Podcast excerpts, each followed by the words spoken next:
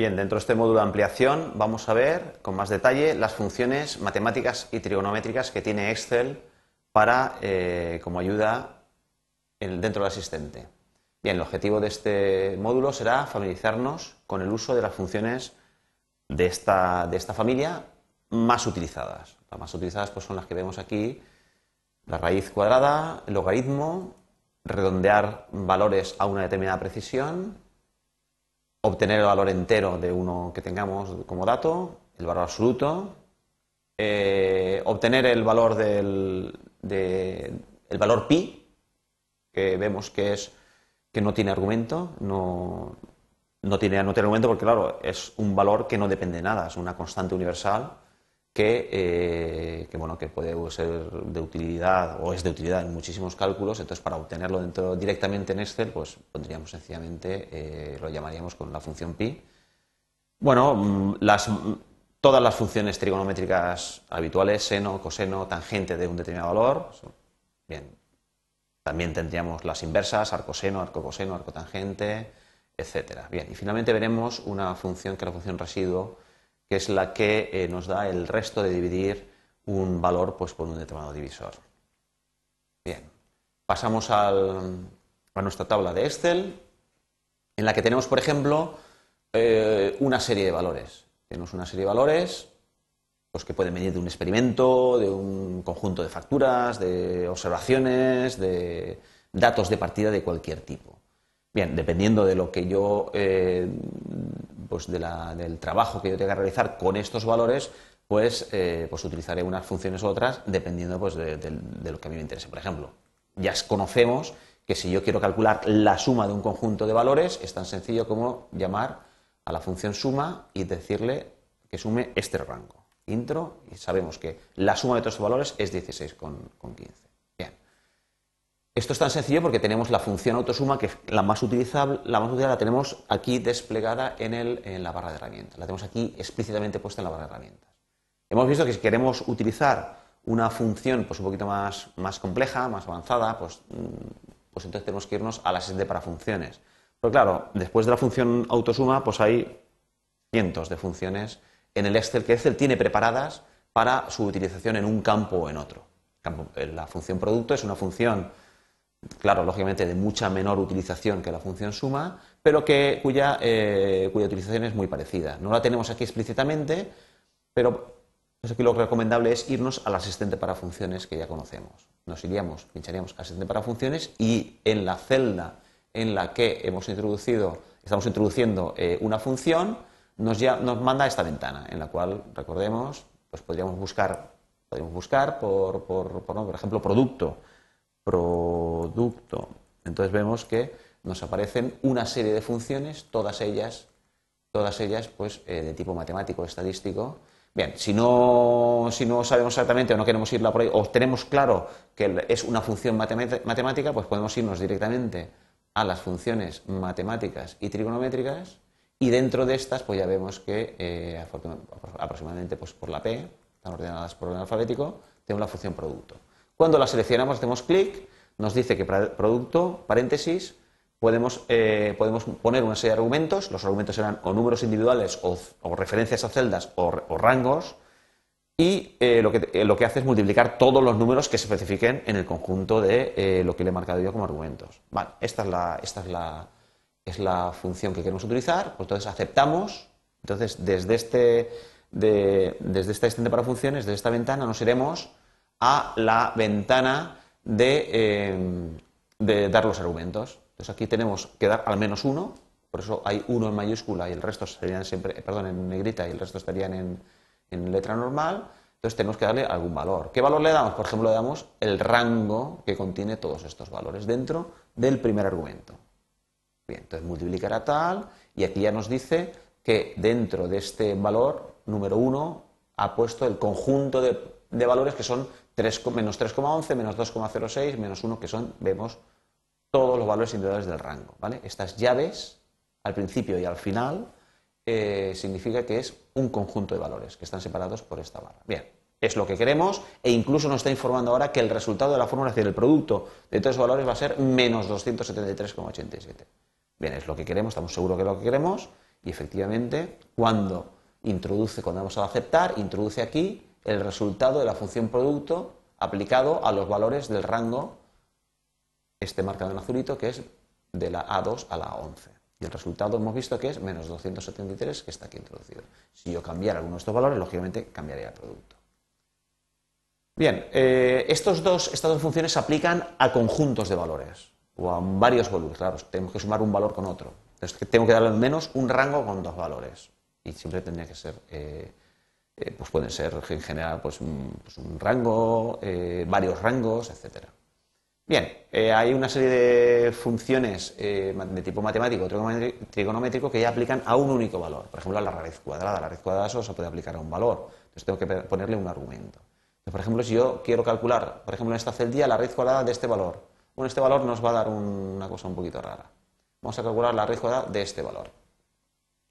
Bien, entonces decimos, llamamos al asistente para funciones porque no estamos seguros de cuál es la, eh, de cuál es la, nomenclatura o cómo escribirlo. Bueno, sabemos que es está dentro de las familias matemáticas y trigonométricas. Cuando volvemos a llamar al asistente para funciones, está seleccionado en la misma familia que teníamos en la, la vez anterior que la acabamos de utilizar. Bien, la raíz cuadrada pues será algo así como raíz, bueno, vamos a la R y será algo así como raíz. Solo raíz, es lo habitual, a pesar de que existen raíces cúbicas, raíces cuadradas, etcétera, la que se utiliza fundamentalmente la raíz cuadrada, entonces simplemente la raíz cuadrada de un número. Bien, y hemos de introducir dentro de paréntesis como argumento ese número o la referencia a la celda que contiene ese número, que va a ser lo habitual. En este caso, por ejemplo, llamamos al asistente, nos abre la segunda ventana y en esta ventana le decimos que el número que queremos está dentro de esta celdilla, la celda A11. ¿Vale? Entonces, el valor que está dentro de la 11 es 634 y la raíz cuadrada cuando la aplique será 2,51, el resultado de esta fórmula. Bien, aceptamos, esto es lo que queremos y bueno, en este caso hemos calculado, en esta celda hemos introducido el valor de la raíz del valor que está dos celdas más a la izquierda. Bien, lógicamente, como esto es una referencia relativa, lógicamente yo ahora, si expando, copio esta fórmula hacia arriba, pues me calculará la raíz cuadrada del 5,29, del 4,24, del 3,19, etc. ¿De acuerdo? Entonces la raíz cuadrada puede hacerlo a todo este rango y vemos que efectivamente tenemos un problema con los números negativos. esto no nos tiene que causar mayor problema, aquí nos avisaría, de que, bueno, hay un problema numérico, aquí nos lo, puede decir, hay admiración, error.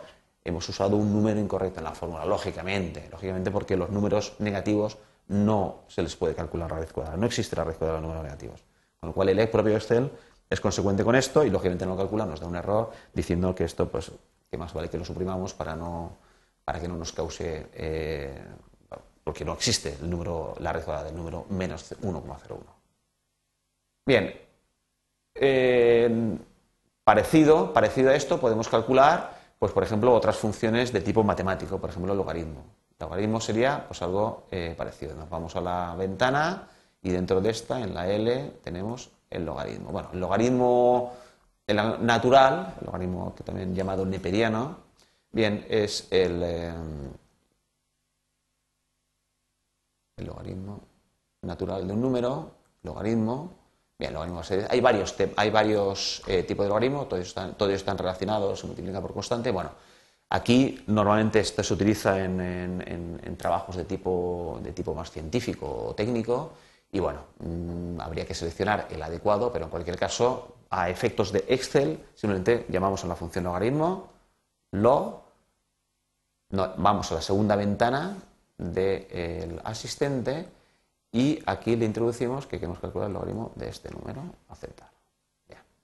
Lo mismo, da 0,80, etcétera, etcétera. De este o de todos los anteriores. Bien, vamos a ver una función interesante, muy interesante de, de este, que es la función redondear.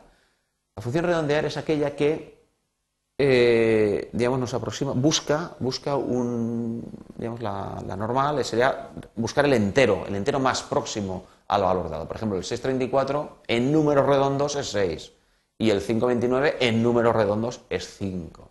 Claro, pero el Excel siempre trabaja con el número con muchísimas cifras, con todas las cifras decimales que tengan, hasta 15 cifras decimales o más.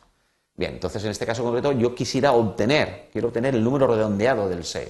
Por entonces tengo que llamar a una función, que es una función matemática, que es la función redondear. Llamamos al asistente, podemos hacerlo con insertar función, y llamamos, eh, por ejemplo, en la R tendremos la función redondear. Bien, redondear vemos que hay muchas. Puedo redondear al número de decimales que especifiquemos. Por ejemplo, si yo quiero el redondeo que hemos comentado, es la función redondear, redondear y entre los dos, los dos eh, argumentos que le da es qué número quiero redondear, el 634, con cero decimales. Lógicamente aquí me tiene que salir 6. ¿Vale? 6. Pero es 6,00, es decir, que si yo aquí le añado eh, en formato de celda, le digo, formato de celda le digo que me ponga eh, número con dos decimales, por ejemplo, aceptar, como estaba el anterior, vemos que es 6,00. No es 6,34 que le, he dicho que, lo, que he visionado con cero decimales. No, aquí está introducido el valor. bien, podríamos redondear todos los números que están aquí a la izquierda, vemos que todos son números enteros. Pues el 5,29 el se redondea a 5, el 4,24, el 3,19. Y así sucesivamente.